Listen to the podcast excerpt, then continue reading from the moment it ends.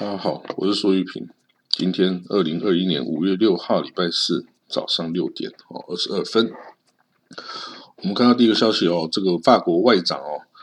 叫 Jean-Yves Le Drian，Jean-Yves Le Drian，他在访问黎巴嫩贝鲁特之前哦，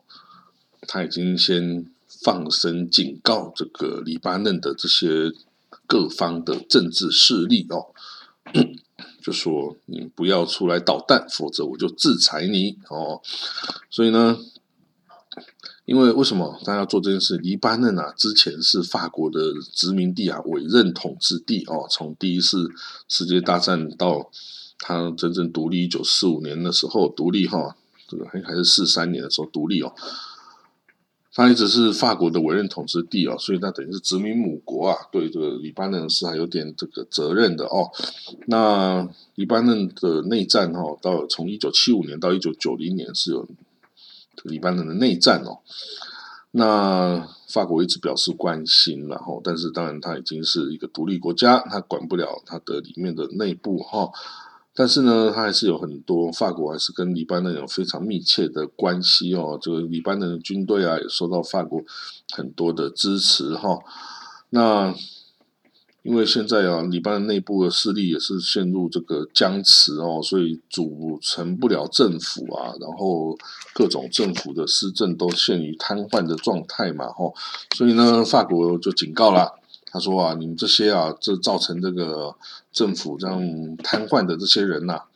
你不要再乱七八糟了，否则我就把你哦冻结你在法国的资产，也禁止你到法国来哦旅行等等哦。诶，那他能够寄出这种制裁啊，代表说，诶，那这些人显然是会去法国做这些事情啊，在法国自产啊，有在法国常常到法国去旅行啊，等等，那这样子的制裁才会有一点效果嘛，对不对？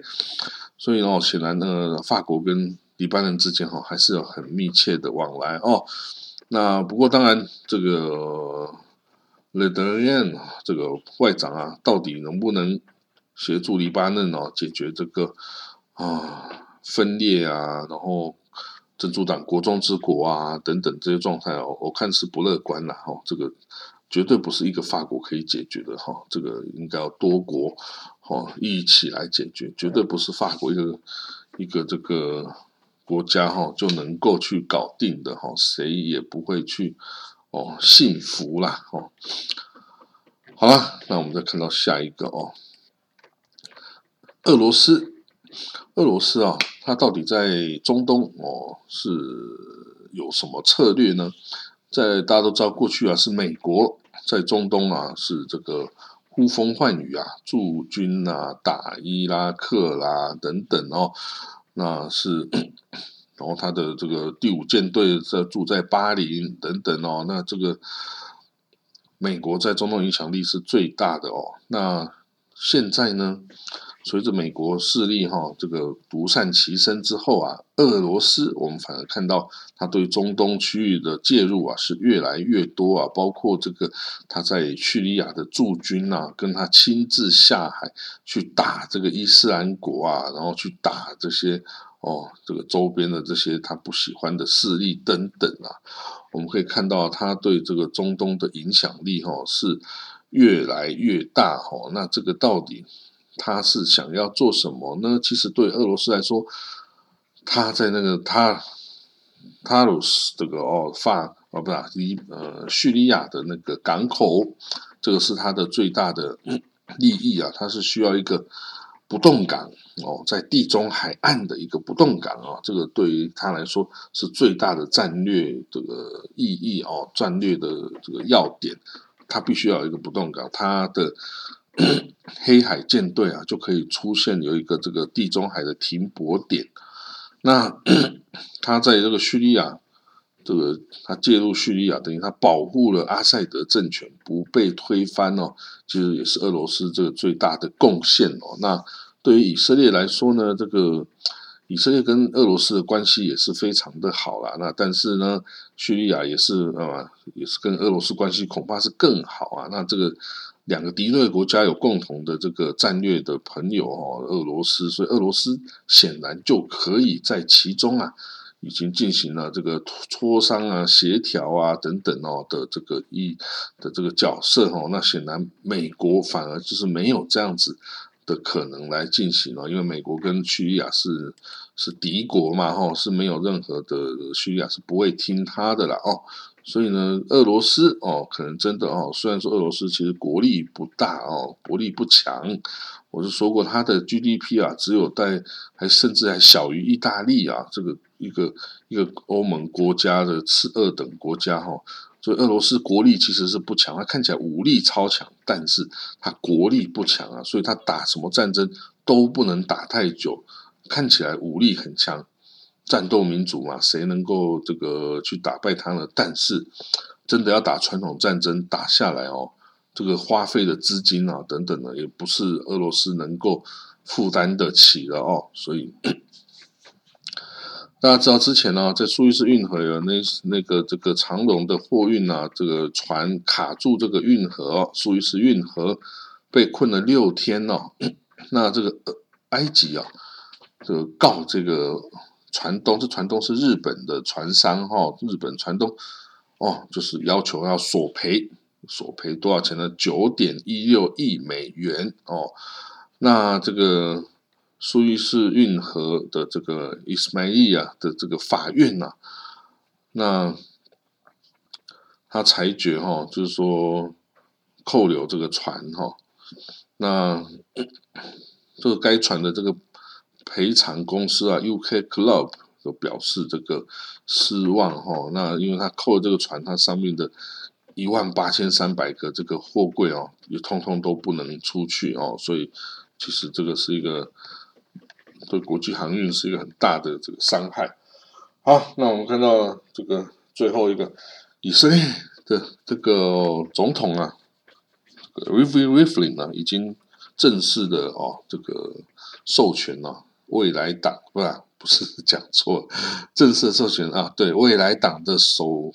的这个党魁啊，亚伊拉 Pete 来组成这个联合政府哦，他有一个月的时间，四个礼拜的时间来做这一件事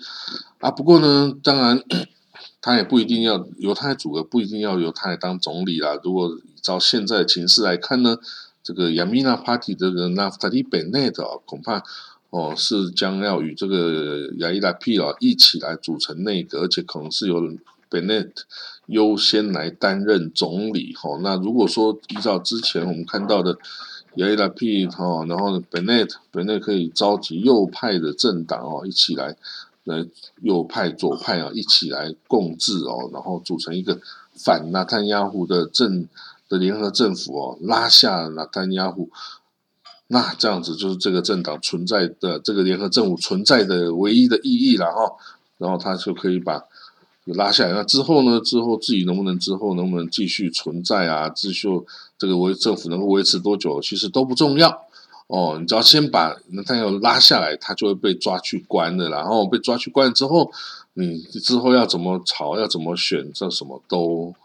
都是另外一件事，但是总之，以色列需要往前进，不能继续卡在这里哈。以色列的一个历史哦，会证明说，只有往前进才是最好的。卡为一个人的能不能被关呢？而卡在这里这么久哈，这个绝对不是以色列之福哈。那好了，我们就马上就看，应该很快哦，他们就可以达成协议，因为他们已经谈蛮久的时间了哦。就是说呢，他们组成一个联合政府，然后由本内干，由本 那法利本内先担任总理，可能一年或两年，然后之后再由这个亚伊拉 P 来担任一年或两年。这已经之前有这个纳坦亚胡跟这个蓝白党的本内干事已经实行过这样子的计划哦，所以应该是可行的哦。那我们就看喽，多久时间可以这个哦达成这个协议呢？那我们看到这个。那坦尼亚胡这方面呢，他就开始哦，他虽然已经是没办法组成这个执政联盟，不过他警告哦，说哎呀，你这个耶许亚蒂啊，你这个亚伊拉 P 啊，组成这个政府啊，将是一个很危险的左派的一个联盟啊，那这样对我们右派是一个很大的伤害啊，对于你们宗教政党也是很糟糕的事啊，他可能会把我们以色列利益都数都换取，都给巴勒斯坦人啊等等哦，反正就是恐吓的话就一点接一点的出来啦，政客嘛就攻击对方那是一定要的啦哈，那至于到底这样会不会这样做，他反正现在已经就是也没什么好输的，就这样骂就是了哦。那 我们马上就会看到哈，这个到底哈这些小的势力哈，到底要不要支持？嗯，因为这个 anyway，这个如果呃到最后证明不行的话，那就再选举嘛，反正就一直选，以色列就一直这样选下去哈，那就一直空转下去嘛。不过虽然是空转呐。以色列政府倒是还是有这个在执行动作了，不像那个哦，黎巴嫩政府就陷入瘫痪了。以色列是不会陷入瘫痪了，只是说各个各个这个部会的这个预算哦就没有办法新增哦，有没有办法修改？就在过去的架构之内啊，去执行它的这个过去这个在政府还有在动作时候有通过的预算案哦，那就是。没有办法有一些灵活运转的一个空间就是了哦。好了，那我们今天的消息就讲到这里哈，那我们就明天见喽，拜拜。